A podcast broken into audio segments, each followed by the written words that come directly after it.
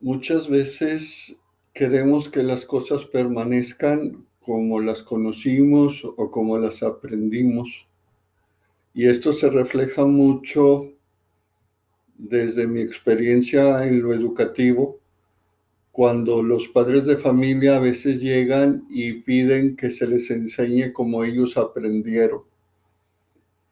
En cuanto a una mecánica de memorización sin comprender lo que se leía o de mecanizaciones a tal grado que si se nos olvidaba una palabra o si se nos olvidaba un paso ya nos atorábamos y no sabíamos qué hacer o cómo resolver. A lo que me refiero es de que no hay nada que permanezca igual. Todo está en evolución. Tal vez tardemos años en ver una evolución como raza humana, pero sí estamos viendo una evolución intelectual, de manera que no imaginábamos hace unos años o finales del siglo pasado, en los noventas, no imaginábamos que íbamos a tener una tecnología como la que tenemos hoy. De tal manera que ahorita la realidad es de que por más que nosotros queramos estar con la tecnología actual, para cuando compramos un aparato electrónico o un aparato de tecnología de la comunicación, ya es porque viene uno nuevo, uno con más velocidad, uno con más, con más habilidades o más bien con más indicaciones que favorecen el manejo de las tecnologías. Antes, ¿quién se iba a imaginar que iba a haber televisiones de control remoto? Era levantarnos y cambiarle a la tele y volvernos a sentar y todo iba evolucionando. Y esto lo aplicamos en todo.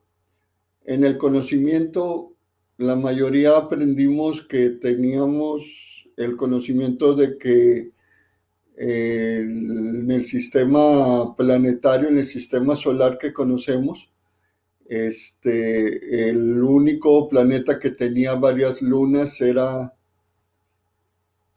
era Saturno, con sus anillos y todo. Pero ahora en la actualidad ya vemos que hay otros planetas que tienen lunas aparte también de nosotros, como planeta Tierra.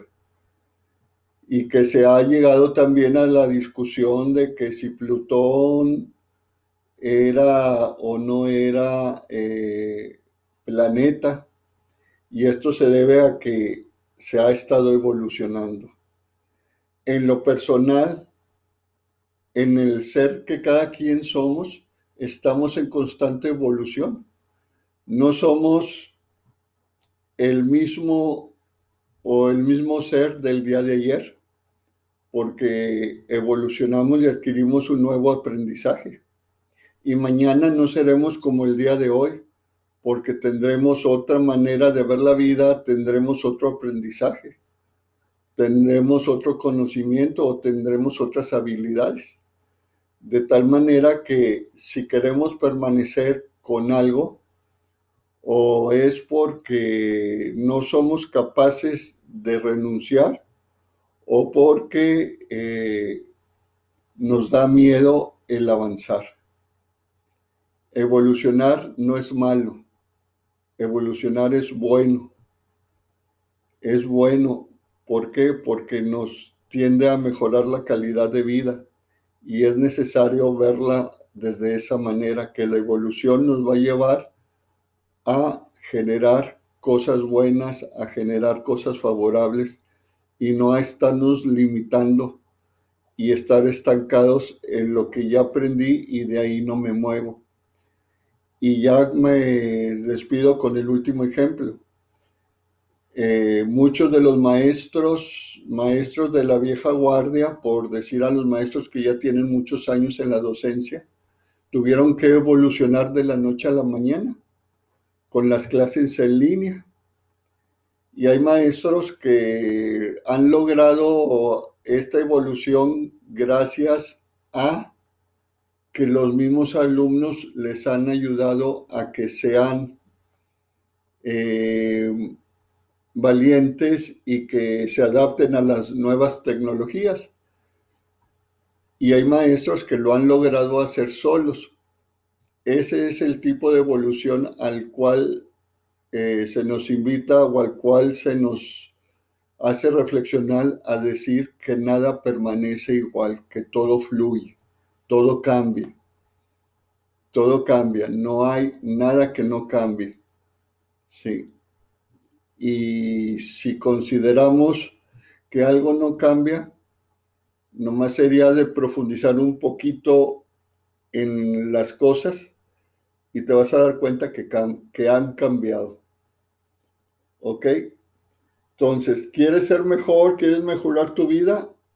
Apréndete esta idea, que nada permanece igual, todo cambia, todo fluye. Hasta aquí la cápsula de hoy.